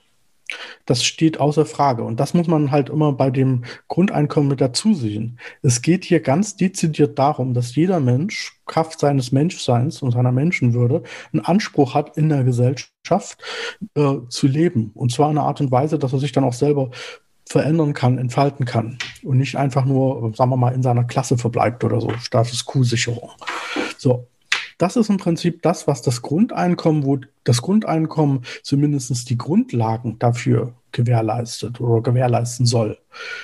Und das ist deshalb auch wichtig, weil wir halt ähm, zum Beispiel bei dem aktuellen Hartz-IV-System, wir hatten es vorhin besprochen, ja eben tatsächlich auch äh, die Vorstellung haben, da gibt es ein Existenzminimum, das kann ich bis zu 30 Prozent kürzen. Aber was ist das dann für ein Existenzminimum, das ich um 30 Prozent kürzen kann? Damit würde das Grundeinkommen Schluss machen. So. Das ist der eine Punkt. Der zweite ist, dass und, und mit diesem in diesem Kontext natürlich auch der Sozialstaat eine etwas andere, ähm, etwas positivere ähm, ja, äh, Erscheinung dann darstellt und für viele Leute wahrscheinlich noch akzeptabler werden würde, als das jetzt zum Beispiel der Fall ist, wenn man Hartz IV zum Beispiel kennengelernt hat. So. Das erklärt im Grunde genommen auch, warum viele Leute ähm, das Grundeinkommen so attraktiv finden. So, jetzt ist der Punkt, was soll das Grundeinkommen dann nun eigentlich noch mitmachen? Also es soll erstmal eine, eine, eine Existenzgrundlage schaffen. So. Ähm, Im Grunde genommen soll es auch bedingungslos sein, deshalb, weil man im Prinzip ähm, sagt, es soll tatsächlich jedem Menschen zustehen. Und da würden dann eine ganze Reihe von den Bedürftigkeitsprüfungen und so weiter, die wir jetzt haben, würden wegfallen. Ähm, das wäre im Prinzip so mit, mit der eine, also mit ein Kerngedanke dessen. Das würde das Grundeinkommen insofern ähm, oder würde den Zugang zur Existenzsicherung auch im Sozialstaat vereinfachen. Was das äh, Grundeinkommen nicht kann und was auch mein großer Kritikpunkt ist, Bedarfsgerechtigkeit schaffen. Mhm. Ähm, wir haben im jetzigen Hartz-IV-System einen Regelsatz, dann gibt es die Kosten für Unterkunft und, und ähm, ich glaube Elektro oder so, also KDU nennt sich das. Die sind von Ort zu Ort unterschiedlich. Warum? Naja, weil die unterschiedlichen äh, Orte, äh, Städte auch mit unterschiedlichen Mieten zusammen, zusammenhängen. Dann gibt es noch zum Teil Sonderbedarfe und so weiter. Also wenn wir nicht wollen, dass das Grundeinkommen hinter Hartz IV zurückfällt, müsste man das tatsächlich irgendwie so äh, so konstruieren, dass man schon alleine aufgrund der Mietsituation da auch eine gewisse Bedürftigkeit ausgleicht. So, und das schaffen wir nicht, wenn wir tatsächlich die Bedingungslosigkeit als kategorisches äh, Instrument sozusagen dann äh, in den Raum stellen und sagen, also es muss, äh, darf keine Bedürftigkeitsprüfung sein. Da habe ich dann immer eine Bedürftigkeitsproblematik. Also ich selber bin zum Beispiel äh, schwerhörig. Es gibt Leute, die sind schwanger, die haben auch einen Mehrbedarf. Das muss man dann irgendwie mit einer Bedürftigkeitsprüfung äh, hinbekommen. Ähm, ohne Bedürftigkeitsprüfung haben wir dann da Ungleichbehandlung. Jetzt muss man dazu sagen, die ähm, gibt viele Modelle, die das da durchaus berücksichtigen. Ähm, aber es ist halt eben trotzdem so ein, Widerspruch. Ja? Du kriegst halt ein bedingungsloses Grundeinkommen, aber sollst dann für die Sonderbedarfe immer noch äh, dann mal durch eine Bedürftigkeitsprüfung gehen. Da, da, hast du im Endeffekt auch nicht viel gekonnt. Vor allen Dingen, wie gesagt, mit der Mietsituation würde ich mal schätzen, äh, wird jeder oder jede äh, selber vor, also fast jede Bezieherin mit so einer Bedürftigkeitsprüfung konfrontiert sein. Was man jetzt aber positiv daraus ziehen kann, ist, man kann fragen, warum soll das bedingungslos sein? Bedingungslos soll es sein, damit wir Leute nicht stigmatisieren, damit Leute tatsächlich auch äh, ihre Ansprüche wahrnehmen und die halt auch dann nicht disk diskriminiert werden. Ähm, und dann kann man sich natürlich fragen, warum kann man denn nicht Bedürftigkeitsprüfungen anders gestalten, dass die eben nicht stigmatisieren, dass die nicht diskriminierend gemeint sind und dass die halt den Zugang zum Beispiel mit, mit einfacher Sprache, ja, wenige Formulare, dann auch erleichtern. Und ich glaube, da kann man da an der Stelle durchaus noch ein bisschen vom, von der Bedingungslosigkeit etwas abrücken und ähm, tatsächlich den Zugang einfacher, menschenfreundlicher äh, gestalten. Das wäre, ja. im Prinzip, das wäre im Prinzip das, was man da rausziehen kann, äh, positiv und wo ich dann auch nochmal sage, da hat das bedingungslose Grundeinkommen deshalb eine Vorbildwirkung, weil die halt kategorisch die Existenz der Menschen ins Zentrum stellt und aus dieser heraus begründend sich natürlich auch eine ähm, Bedürftigkeitsprüfung ableiten lässt, die halt nicht stigmatisierend und diskriminierend ist. Ja, mega spannend auf jeden Fall. Vielen Dank für diese Ausführungen zum BGE schon mal. Also ähm, wie gesagt, gibt es ja viele Ausprägungen oder viele Vorschläge zu. Wir haben eben auch schon gesagt, dass wir wahrscheinlich mal eine ganze Folge gerne zum äh, bedingungslosen Grundeinkommen machen wollen oder wahrscheinlich werden. Äh, genau, wenn ihr da, liebe Zuhörerinnen und Zuhörer, Vorschläge habt oder äh, genau konkretes Interesse, dann ähm, schreibt uns gerne äh, bei Twitter oder per E-Mail. Und äh, genau, bevor ich euch hier jetzt äh, aus der Wirtschaft schmeiße und äh, dürft ihr natürlich noch eine letzte Runde trinken. Und genau, Felix hat noch äh, Neuigkeiten, die wir verkünden wollten.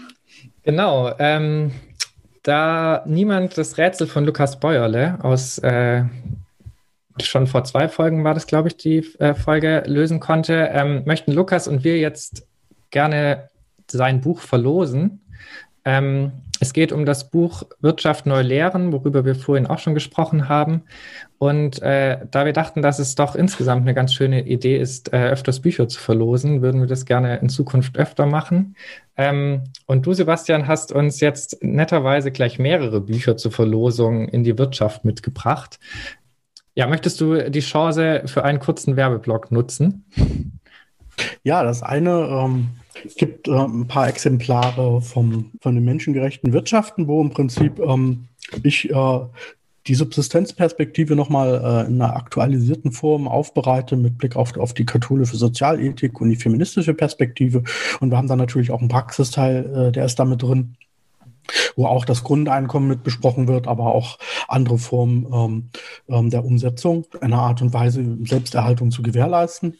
So, und das andere ist ein Buch, das hat ähm, Lars Hochmann herausgegeben, Economist for Future. Und äh, da habe ich auch einen Beitrag beigesteuert, äh, insbesondere zur Frage des Umgangs mit Umwelt in der Ökonomik.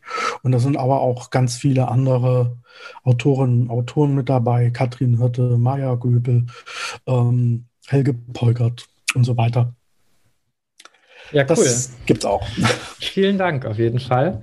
Äh, das heißt, wir starten jetzt ähm, unsere Aktion, öfters Bu Bücher zu verlosen, gleich mit vier oder fünf Büchern. Ähm, genau, und zwar an alle, die uns ökonomische Witze zuschicken, haben wir uns überlegt.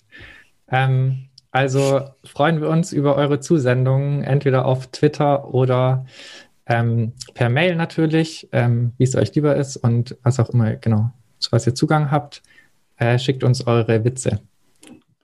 Und Julia, du hattest auch noch was? Genau, und zwar gibt's noch eine weitere Neuigkeit. Ähm, ab jetzt könnt ihr uns nämlich auch gerne über Patreon unterstützen. Äh, das ist eine Plattform, über die äh, PodcasterInnen und andere KünstlerInnen mit regelmäßigen monatlichen Kleinbeträgen, unter, un, Kleinbeträgen unterstützt werden können. Und genau, ihr könnt diesen Betrag selbst wählen, also ob ihr ein, zwei oder vielleicht sogar fünf Euro monatlich beisteuern wollt. Ähm, genau, also wir wollen mit dem Podcast nicht reich werden. Allerdings fließt natürlich doch viel, mittlerweile viel Zeit und Energie in das Projekt und wir wollen das natürlich gerne weiterhin äh, machen. Aber das Ganze ist fre absolut freiwillig und es wird auch keine exklusiven Inhalte oder sowas geben. Also genau, ist nur eine Möglichkeit, wenn ihr uns äh, unterstützen wollt. Ähm, genau, und den Link dazu findet ihr auf unserer Webseite. Und ja, dann ähm, würden wir jetzt Sebastian noch bitten, eine Frage an unseren nächsten Gast zu stellen. Genau, äh, und zwar wird in unserer nächsten Folge Tillmann Altenburg zu Gast sein. Er ist äh, am Deutschen Institut für Entwicklungspolitik. Ähm, und wir möchten mit ihm vor allem über Industriepolitik sprechen und äh, genau freuen uns auf eine Frage von dir an ihn. Ja, und ich hoffe, dass das einigermaßen passt. Also was mich äh, interessieren würde, äh, weil ich das ja auch gelesen habe, dass es um Entwicklungspolitik und Wirtschaftsgeografie geht. Ähm, welche Rolle bei der Forschung äh, in der Wirtschaftsgeografie und zur ökologischen Wirtschaftspolitik soziale und vor allen Dingen auch kulturelle, wirtschaftskulturelle Aspekte spielen. Das würde mich interessieren. Und ob es da vielleicht auch Überschneidungen zu, ähm, zum Anwendungsfeld einer pluralökonomischen Perspektive gibt, wie die Sozialökonomik, das Wirtschaftsstildenken, wo dann im Prinzip ähm, Gesellschaft, Wirtschaft und Umwelt zusammengedacht werden kann. Ja, perfekt. Äh, ich würde sagen, die passt sehr gut. Dankeschön für die Frage. Ja, super. Wir sind auf jeden Fall gespannt, was da kommen wird. Äh, genau, also ähm, erstmal Dank an euch, liebe Hörerinnen und Hörer, fürs Einschalten heute. Und wie gesagt, wenn ihr Feedback habt oder äh, auch die Quellen zur heutigen Folge findet ihr auf unserer Webseite oder ähm, genau auch bei Twitter. Und natürlich, Sebastian, ganz lieben herzlichen Dank, äh, dass du bei uns zu Gast warst und für die spannenden Gesprächsthemen. Ich glaube, wir hätten noch sehr viel länger sprechen können. Äh, vielen herzlichen Dank für deine Zeit. Ja, danke schön. Ja, bitte, bitte. Ciao. Ciao. Ciao.